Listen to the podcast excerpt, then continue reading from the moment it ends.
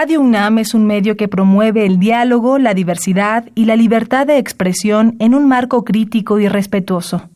Los comentarios expresados a lo largo de su programación reflejan la opinión de quien los emite, mas no de la radiodifusora.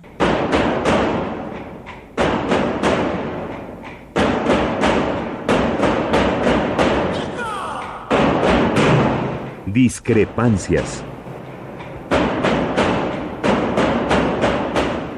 Atacan a la universidad porque discrepamos.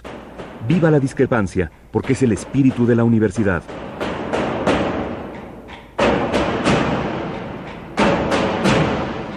Martes de Discrepancias. Conducen Tobián Ledesma y Miguel Ángel Velázquez.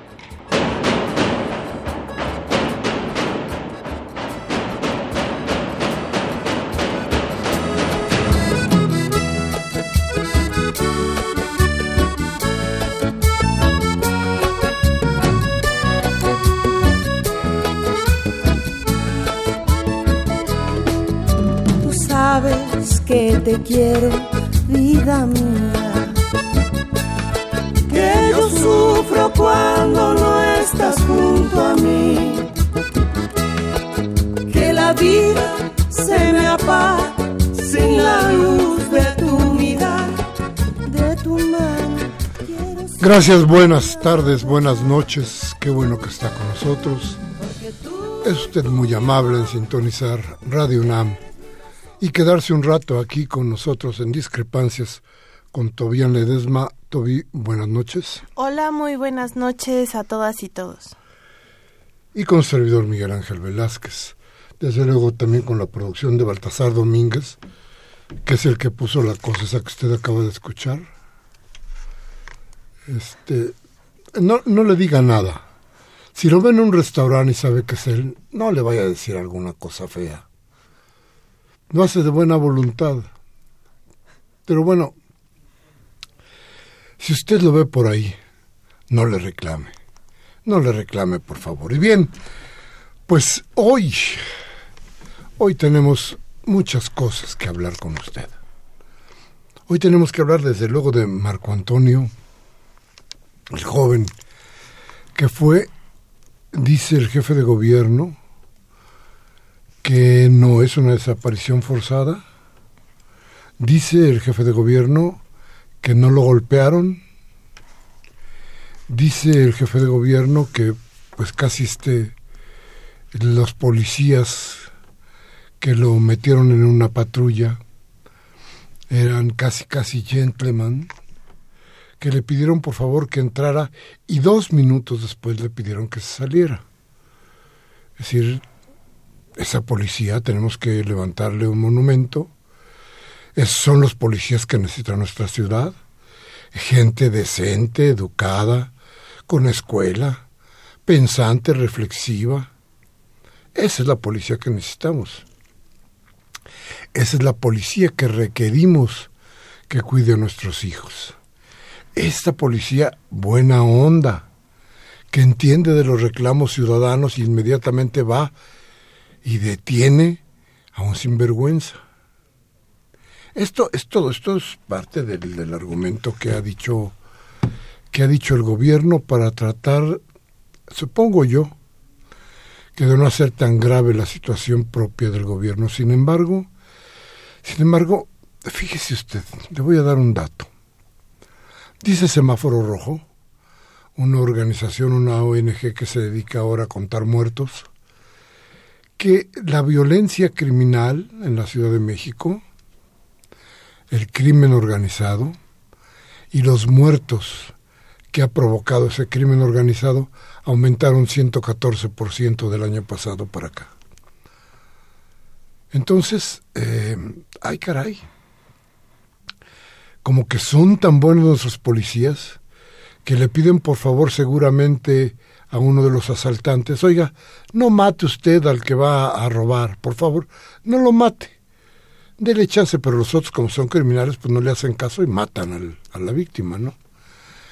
Entonces, esta policía buena onda que tenemos en la Ciudad de México, esta policía que merece, pues no sé, todos los honores, todos los homenajes posibles, esta policía que dejó libre dos minutos después a Marco Antonio.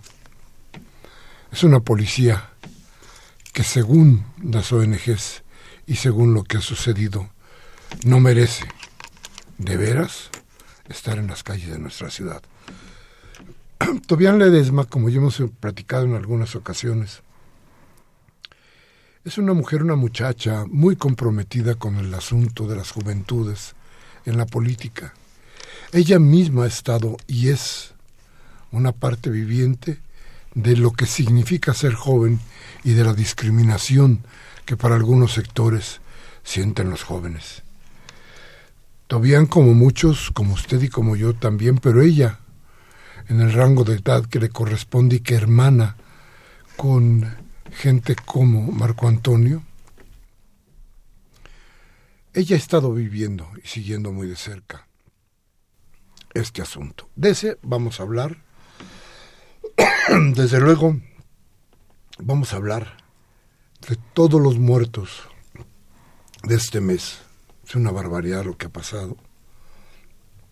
Desde luego hablaremos del frío que está calando. Y bueno, también también hablaremos un poco de esta falla de Internet que partió de Telmex y que le dio en la torre a muchas cosas. Vamos a ir a un corte y vamos a regresar inmediatamente para platicar de todo esto aquí en cabina. Gracias. Contigo, tú, tú, mi amor, eres lo más lindo de mi vida, eres lo que yo soñé. El destino nos llevaba paralelos,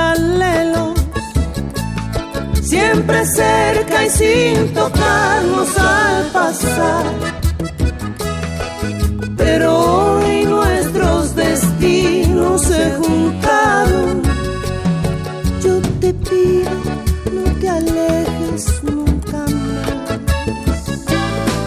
Porque tú, tú, mi amor, eres mi razón de ser, no hay nada que temer siempre estaré contigo.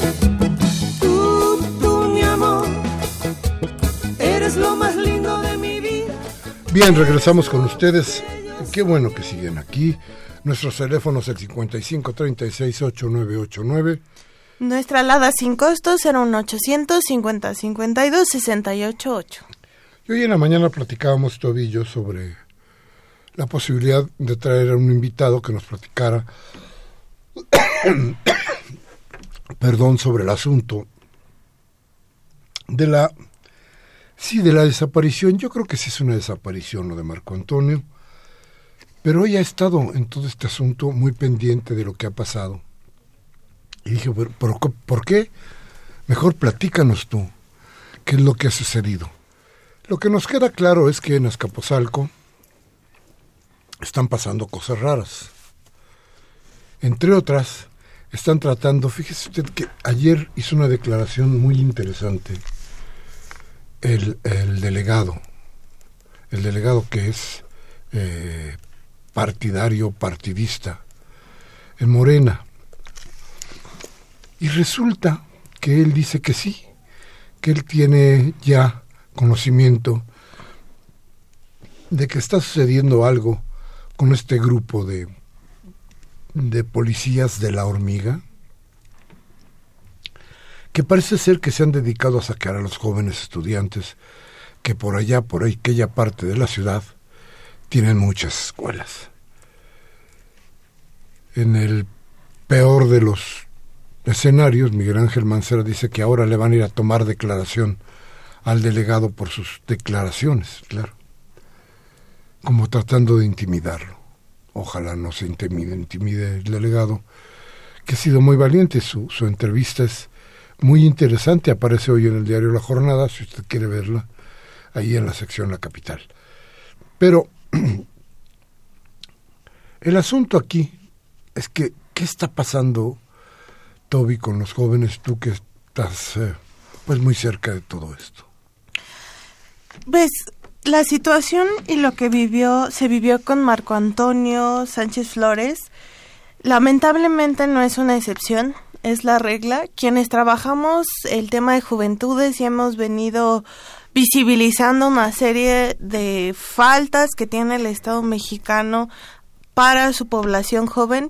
Uno de los grandes problemas que se tiene es algo que llamamos la criminalización de la juventud y una frase que se utiliza mucho que es el delito de portación de cara. Ser joven hombre entre 16, ¿no? De los, desde los 14 a los 25, 26 años, representa un alto riesgo en México, sobre todo en su relación con los grupos policiales y grupos militares.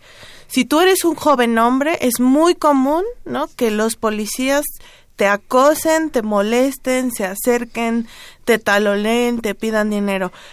Lamentablemente no hay estudios eh, concretos sobre las juventudes en ese sentido.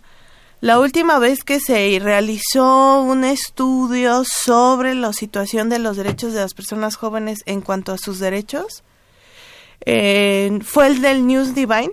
Fue más o menos, este estudio fue de 2010 más o menos, a respuesta de la tragedia del News Divine en 2008, donde también hubo una criminalización hacia las y los jóvenes víctimas de esta desgracia.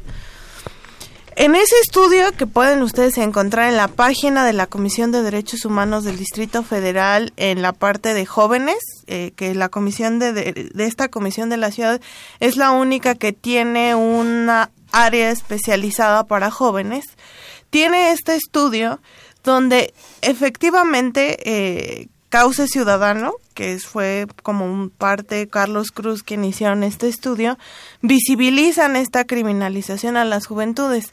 Hoy, casi no 10 años después, eh, la situación no ha cambiado mucho. Al contrario, conforme pasa el tiempo, es mucho más riesgoso y mucho más eh, peligroso, ¿no? Que un joven esté cerca de, de, los grupos policiales o militares.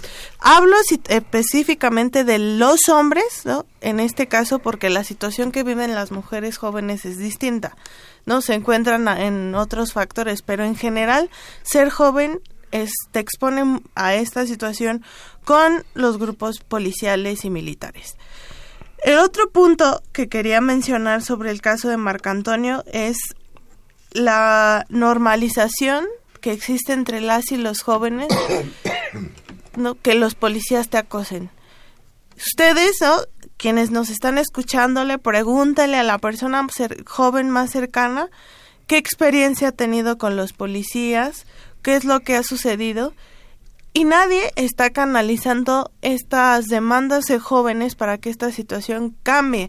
Se han pedido protocolos de actuación para los policías con los jóvenes, sobre todo en las marchas, en los que fue en las marchas de los para con los jóvenes de los 43 la actuación de la policía también fue lamentable. No sé si recuerdan estos videos de la policía de la Ciudad de México golpeando a las y los jóvenes y no es algo que yo lo vi en la televisión. Yo estuve ahí, yo estuve en la plaza en, de la Constitución cuando fue toda la situación y muchos fuimos, nos salvamos por la protección de personas solidarias que estaban cerca, que nos ayudaron a cuidarnos y protegernos de la policía.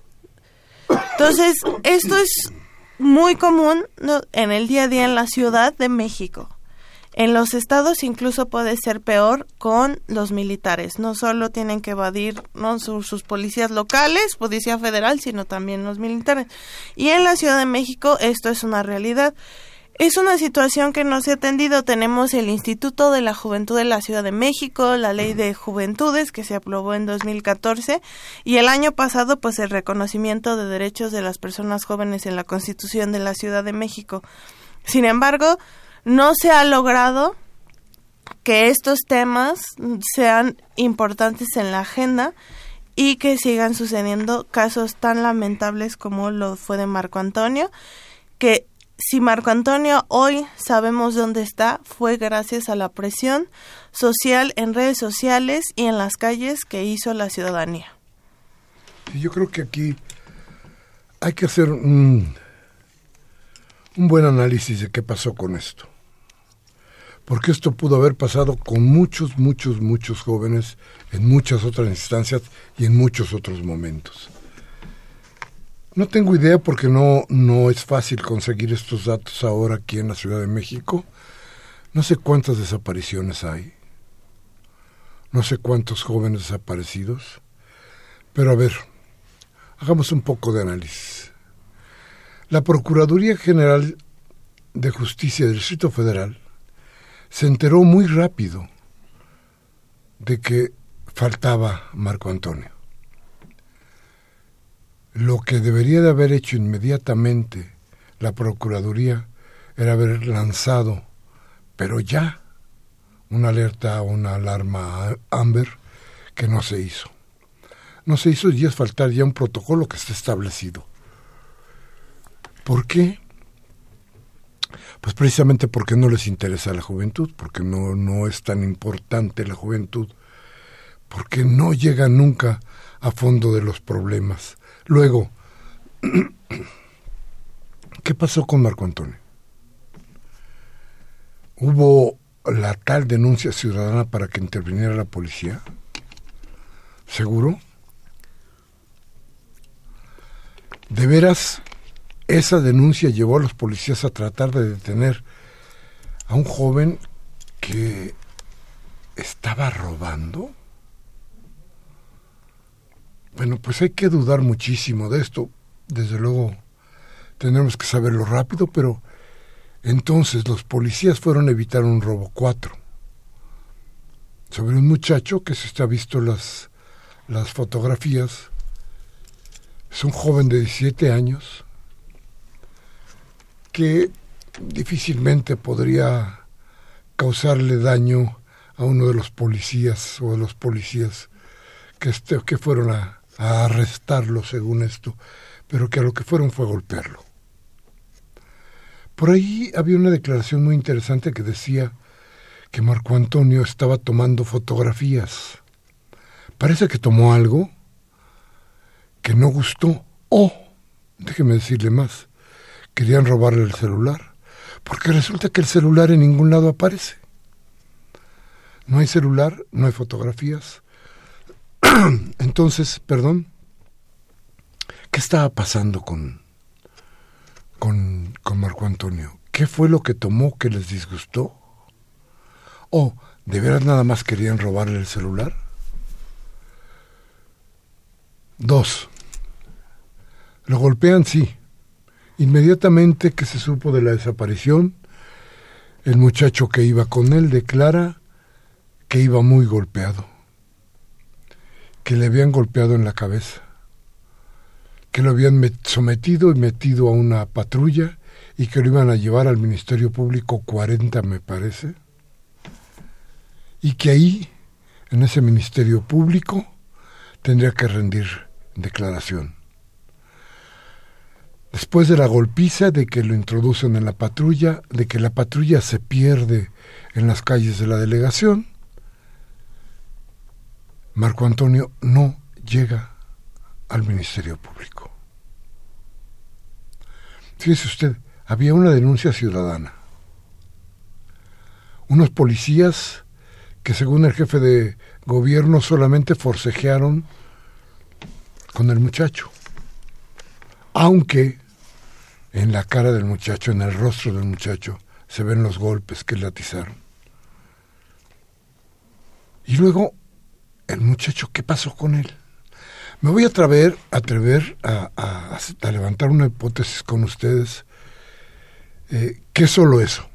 No tengo mayor dato para decir cualquier otra cosa, pero me parece que, que estos policías creyeron o pensaron que se les había pasado la mano con Marco Antonio. Y en términos reales fueron a tirarlo a alguna parte del Estado de México. Piense usted, del lugar donde ocurrió la golpiza al lugar donde lo encontraron, hay por ahí de medio centenar de kilómetros, 50 kilómetros. Él estuvo perdido cinco días, cuatro. Entonces tendría que haber caminado más de 10 kilómetros en un día. Ese tiempo y esos kilómetros para un hombre, para un joven, golpeado, sin comida, sin agua, en las peores condiciones, iba a viajar 10 kilómetros al día. Y iba a viajar 50 kilómetros en total. En las condiciones que le estoy diciendo, ¿eh? ¿De veras creerá el jefe de gobierno que Marco Antonio caminó ese, ese lapso? ¿De veras creerá que la policía... Yo creo que ya no se pueden ocultar muchas cosas de las que suceden en la ciudad. ya no hay cómo. Una de ellas es la brutalidad policíaca. Y otra, desde luego, lo que ha sucedido en, en, en, la delegación Azcapotzalco. Vamos a pedirle al delegado, desde luego, a ver si puede venir cualquier día de estos con nosotros para platicar de lo que pasa en esa delegación. Pero a lo mejor pasa en todas, ¿eh? Y no nos hemos enterado. Y como dice Toby, la discriminación es generalizada. Entonces, ¿qué nos espera? ¿Qué sienten los jóvenes a ver, vamos a hacer un cortecito rápido, vamos a regresar para que Toby nos platique de esto. Nuestros teléfonos 55 36 8989. Nuestra alada sin costo 01800 50 52 688. Vamos al corte y regresamos.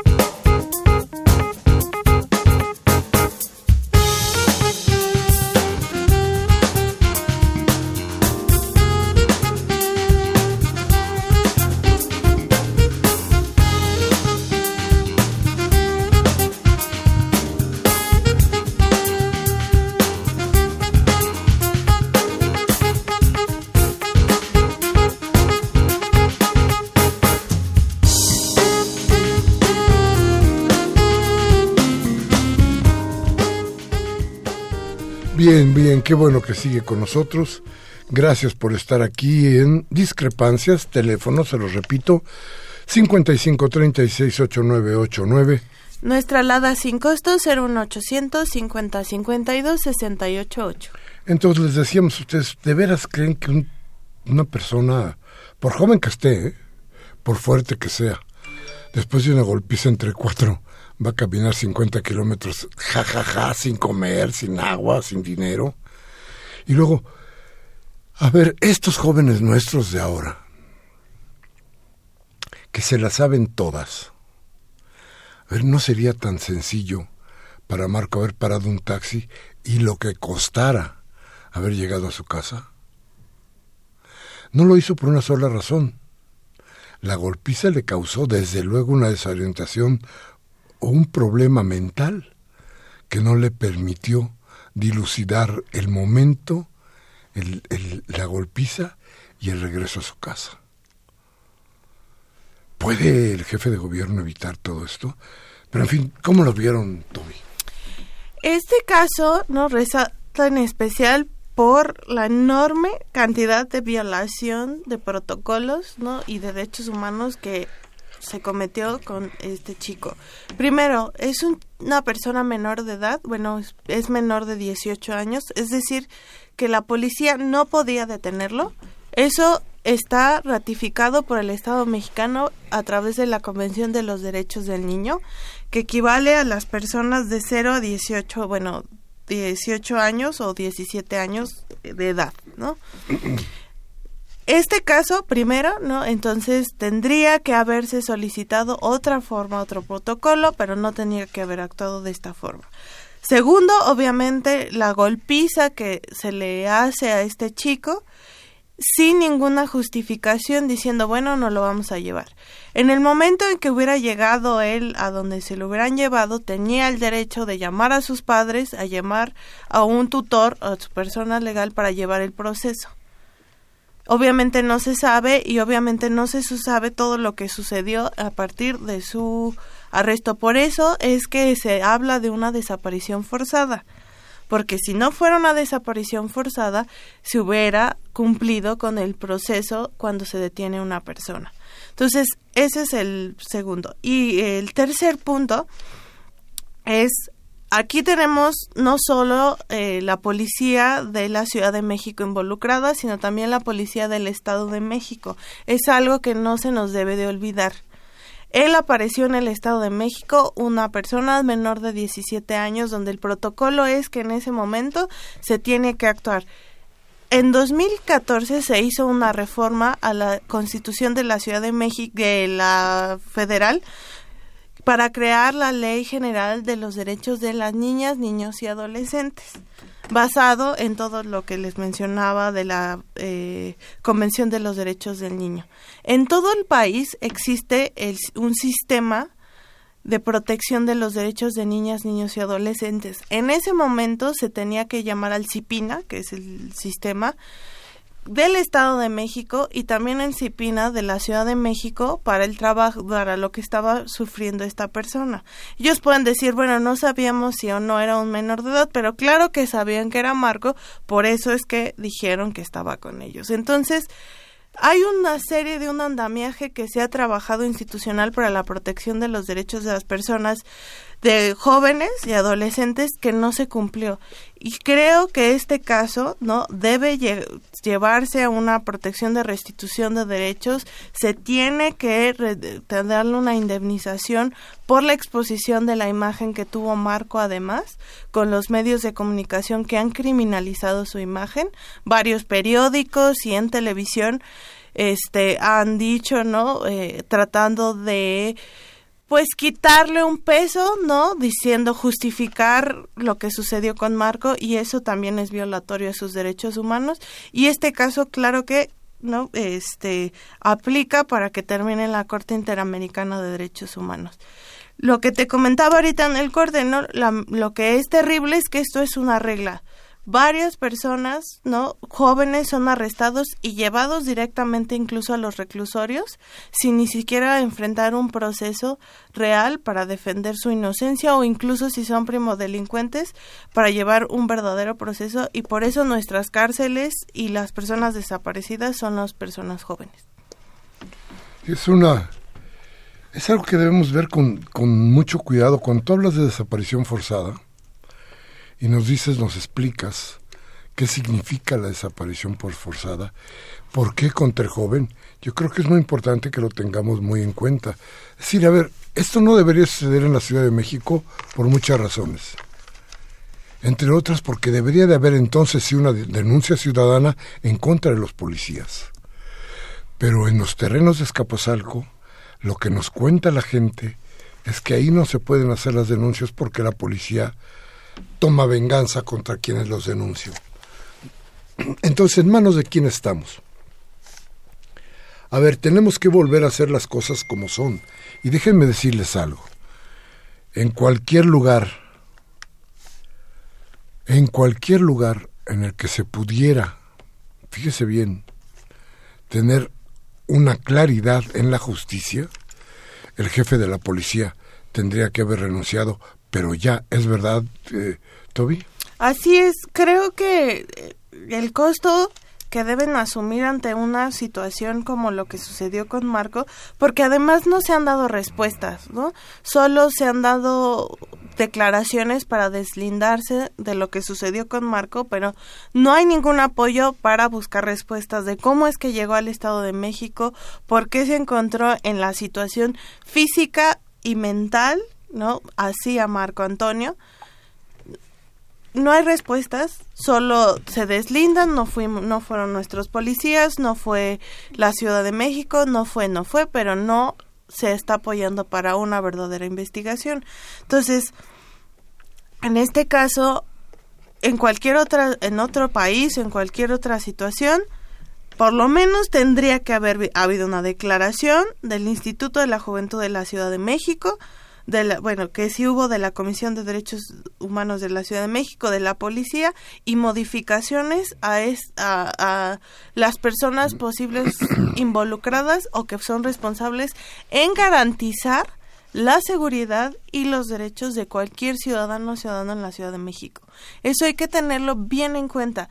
En este caso, Marco es un joven de 17 años que obviamente está en este rango de edad donde es mucho muy común la criminalización y que te expones a estas cosas, pero sucede con personas de todas las edades y cualquier desaparición forzada donde se involucra la policía tendría que tomarse cartas como renuncias y movimientos internos de la institución.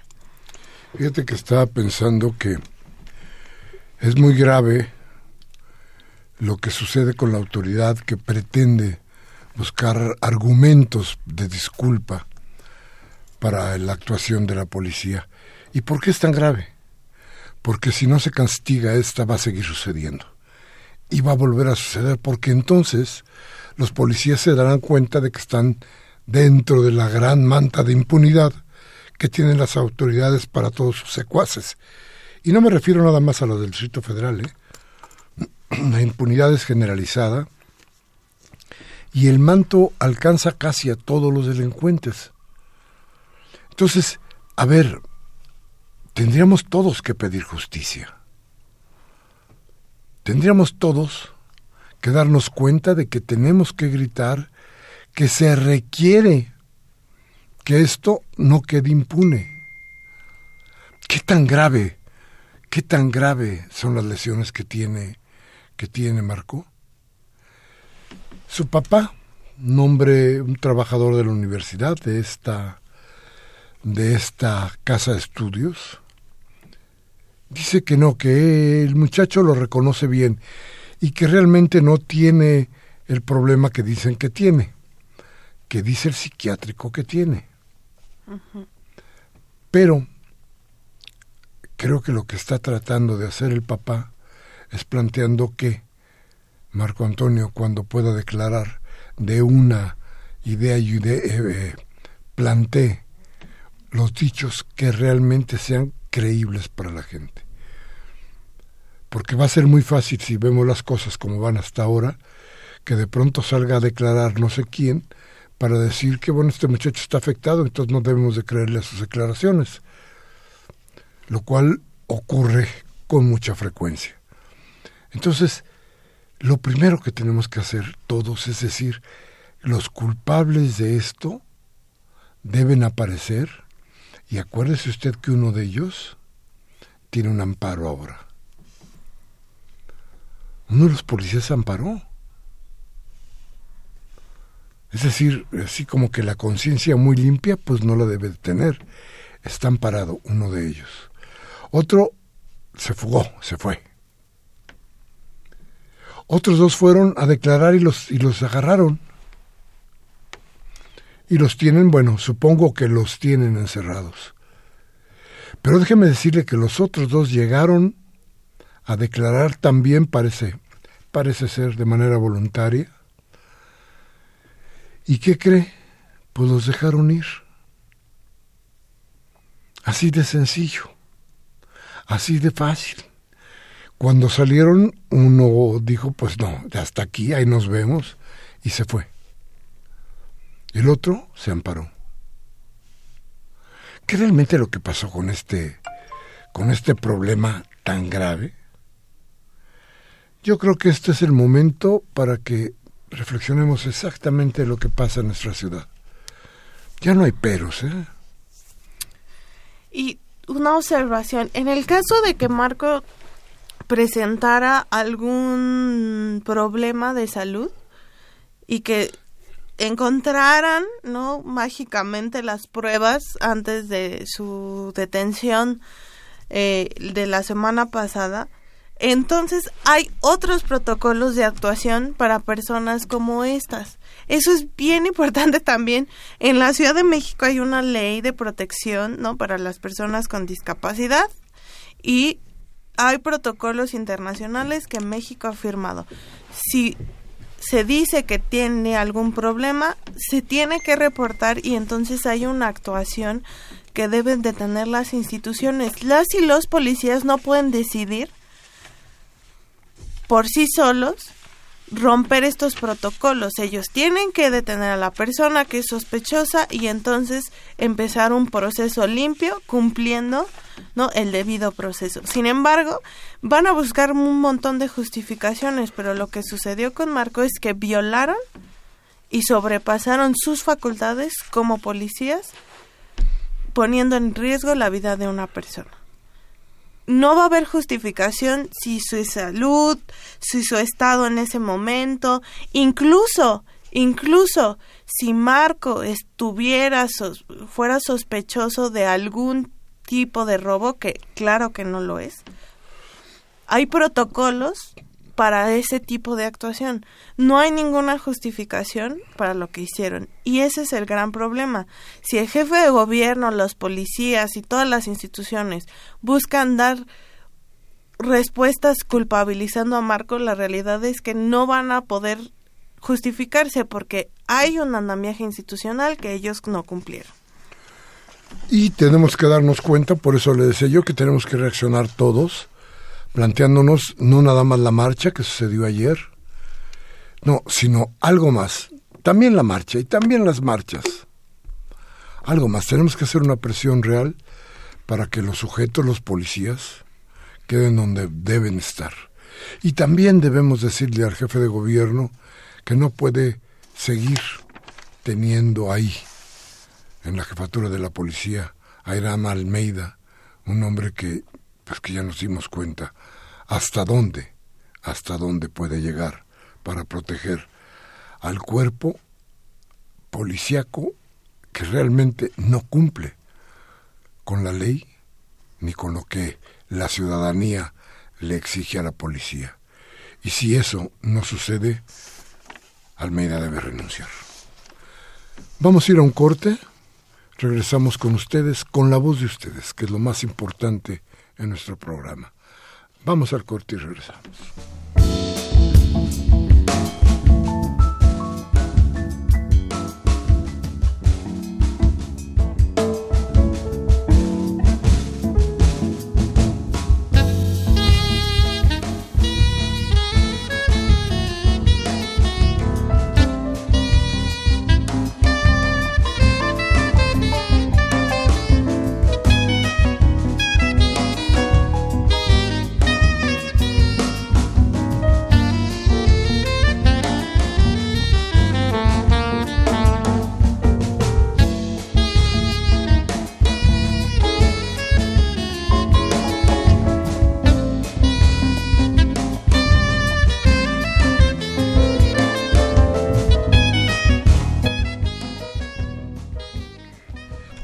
Empecemos con las llamadas.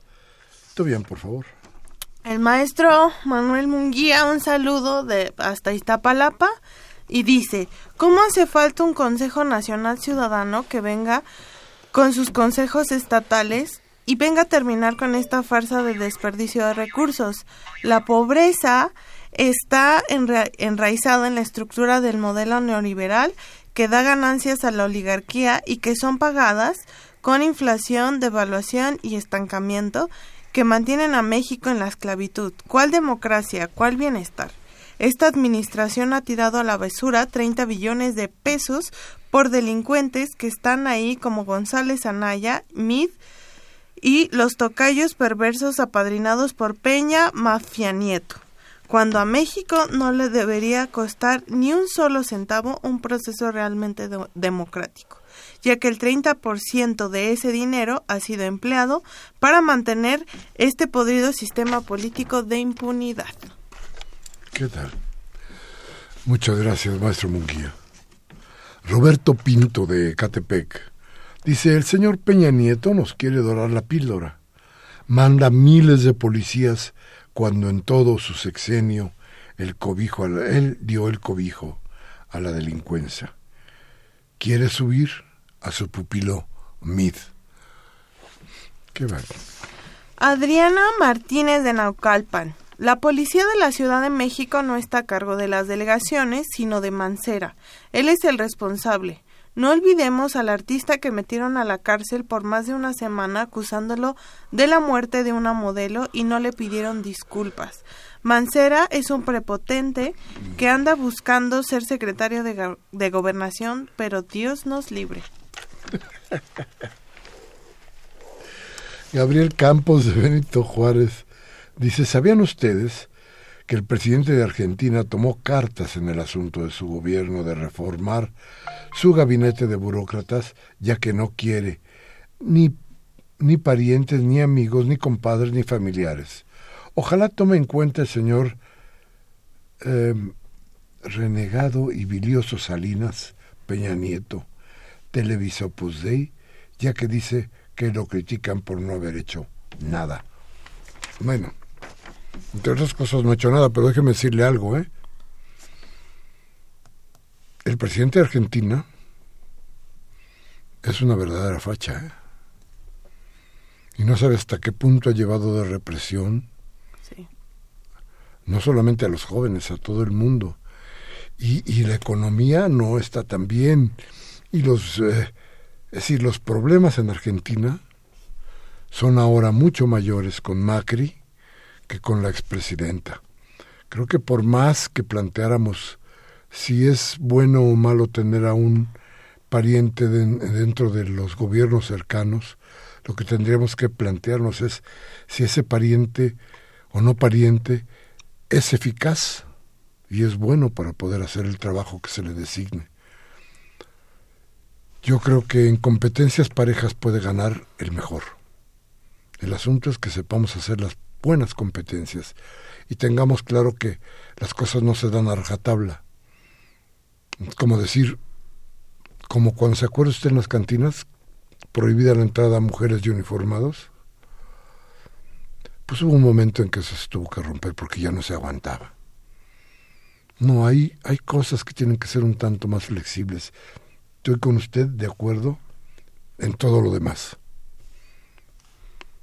Sí, incluso, ¿se acuerdan? Vinieron aquí nuestros amigos Pablo Ferreira y Margarita Tiesto, diputados jóvenes de Buenos Aires, que un poco nos contaron y que ahorita han estado en pie de lucha con todo este proceso de las reformas en Argentina. Mm, terribles reformas para los argentinos, pero bueno. Eh, Martín Castillo de Venustiano Carranza dice, Miguel Ángel Mancera ya debería renunciar. No ha resuelto la delincuencia, no atiende a los damnificados, no ha resuelto lo de las agresiones a Morena en la precampaña de Sheinbaum. Dice, y en la conferencia de la semana pasada no aclaró nada sobre las condiciones del servicio del metro ni sobre las mejoras que haría tras el aumento de la tarifa.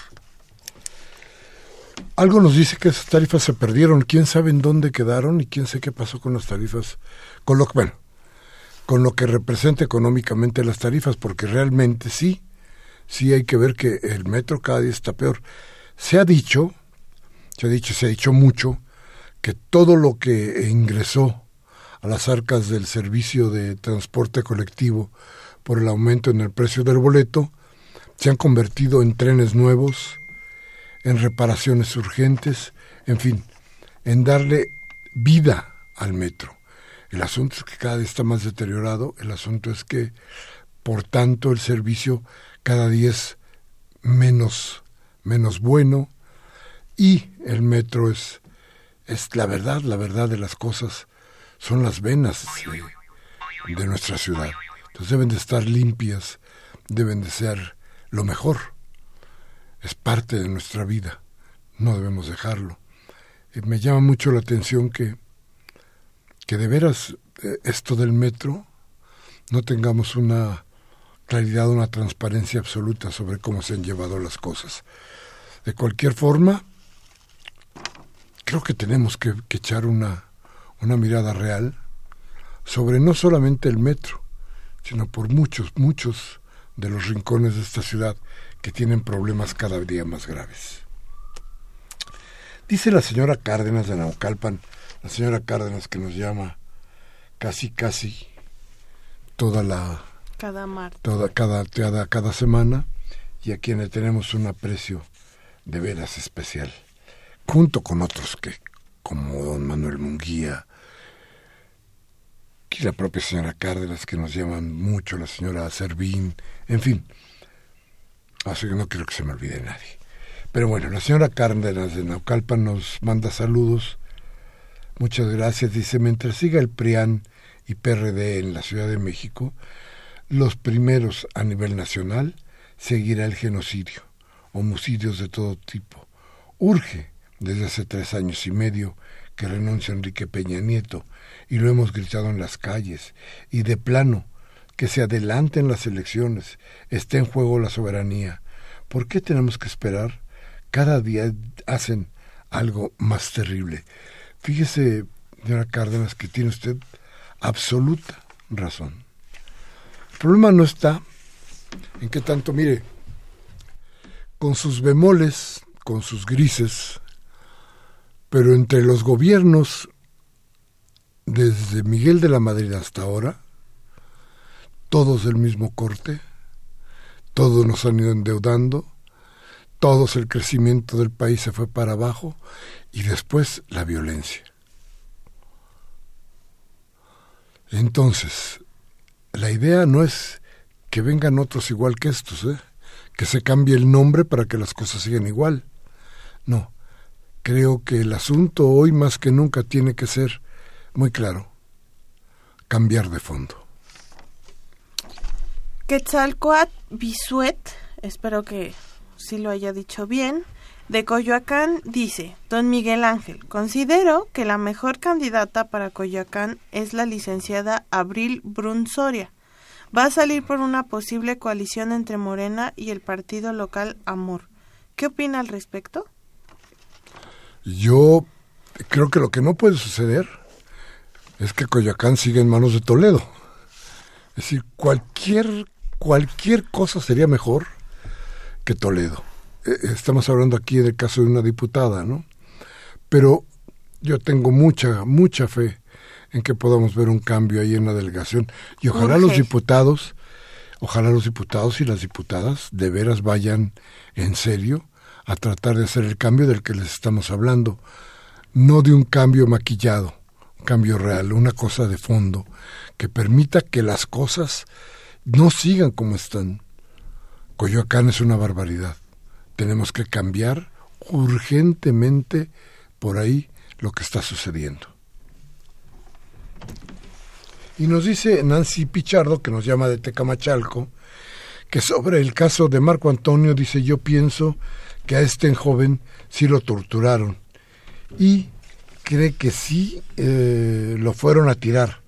Aquí en la Ciudad de México está el CAIS, que es a donde llaman los jóvenes mientras se encuentran a sus tutores. Hubo irregularidades por todos lados. Tiene razón Nancy Pichardo, vámonos rápido que se nos está acabando el tiempo. Arturo Badaguer de la Benito Juárez dice, decirles que México siempre ha sido un país fascista con abusos de policías contra jóvenes. El delegado de Azcapotzalco y Mancera deben ser unos asesinos. Mancera siempre ha sido amigo de Peña y es prianista. Déjeme decirle que el delegado de Azcapotzalco, Azcapotzalco que es militante de Morena, es un hombre muy valiente. Hoy hizo unas declaraciones, decía yo hace un rato, muy fuertes diciendo que la policía en la delegación se ha vuelto una cuestión terrible. Y acuérdese que la, la policía pues no depende exactamente de la delegación. Pero en fin, Javier Guzmán de Venustiano Carranza dice, yo creo que llevaron al muchacho a una de esas casas de seguridad que tienen donde lo golpearon y torturaron, una casa en el Estado de México. Por eso fue a aparecer hasta allá. Fue por la presión social que lo dejaron libre. Correcto, don Javier. Arturo Cabañas de Atizapán de Zaragoza, para empezar a creer en los políticos debería ver que debería hacer sus campañas con su propio dinero. ¿Cómo quieren que la gente vaya a votar si son unos rateros? Tiene toda la razón. La señora Servín dice, beso señora Servín, siempre ha habido desaparición. Yo tengo 75 años y lo he visto repetidamente. Hay policías que traen ropa de civil y se ponen a robar. Correcto. Lourdes García de Tlalpan. ¿Cómo se les llama a todos los exonerados del gabinete de EPN por corrupción? ¿Eso no es amnistía? Felicitaciones al programa. Muchísimas gracias, muchísimas gracias a todos. Ya se nos acabó el, el programa, el tiempo. Gracias por sus llamadas. De veras, da gusto leer sus llamadas porque a final de cuentas, le digo la verdad, casi con todos estamos de acuerdo. Casi siempre tenemos una misma visión casi siempre estamos en el tono, creo yo, de lo correcto, porque creo que todos, cuando menos todos nosotros, en este programa y aquel, y de aquel lado del programa, del lado de ustedes, pensamos que México no merece lo que está sufriendo y tiene, y tiene posibilidades de cambio, porque tiene todo para hacerlo. Por ejemplo, la joven que tengo yo enfrente, que, que forma parte, debe formar parte de este cambio. En fin, pues se nos acabó discrepancias. Hoy martes 30 de enero del 2018, Humberto Sánchez Castrejón estuvo en los controles técnicos. Rocío García Rocha se estrena con nosotros en la asistencia de producción. A ver si no termina sin pantalones como terminó nuestra asistente pasada, Marianita, y Baltasar Domínguez en la producción. Síganos en Twitter, arroba radionam y arroba discrepancias RU para las cosas que usted nos quiera enviar para armar nuestros, nuestros diálogos con usted. Acuérdese. De todas maneras, yo creo que vamos a tener que crear por ahí un, un eh, un nuevo tweet para que, un nuevo lugar para que nos podamos comunicar más rápido durante la semana, porque las cosas que están pasando también merecen ser, ser contestadas, ser comentadas entre nosotros durante los otros días de la semana para llegar al martes a hablar con usted y plantear que esto, pese al PRI, pese al PAN y al PRD, sí tiene remedio. Bien, muchísimas gracias Toby. Muchas gracias, decirle a las y los jóvenes y a todas las personas que se sumen a las movilizaciones y peticiones que haremos para que eh, trabajen en la criminalización contra los jóvenes en la Ciudad de México. Sí, evitar esto es fundamental por nosotros, por nuestros hijos, pero sobre todo por el futuro.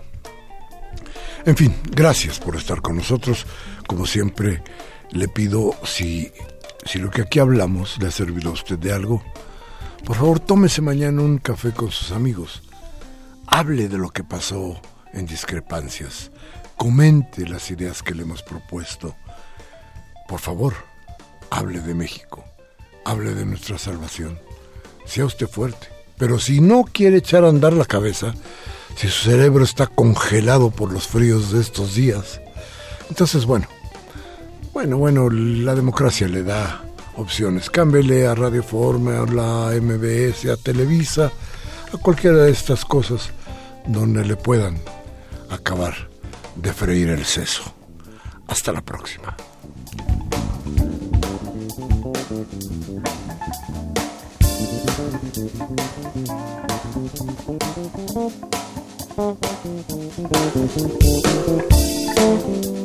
Thank